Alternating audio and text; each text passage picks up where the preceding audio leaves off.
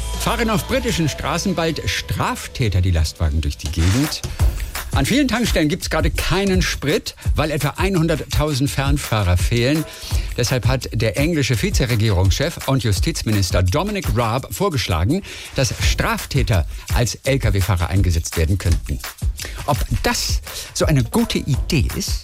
Ich bin hier bei Keith Kieferbrook. Hallo. Er ist der erste britische Straftäter, der als Lkw-Fahrer eingesetzt wird.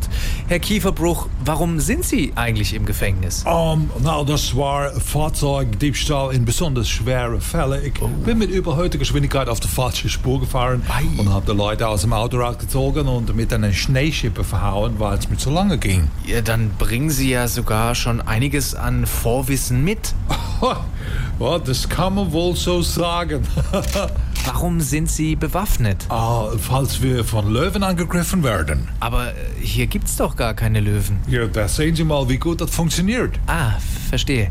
Und äh, was macht der Polizist da hinten? Oh, der passt auf, dass hier nichts wegkommt. Und warum ist er gefesselt? Oh, this is not gefesselt. Das ist Vorschrift.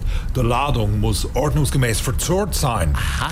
Äh, ja, dann wünschen wir Ihnen eine gute Fahrt und auch weiterhin viel Glück. Thank you. Sieh mich auch. Bye. Moment, das ist doch die falsche Richtung. naja.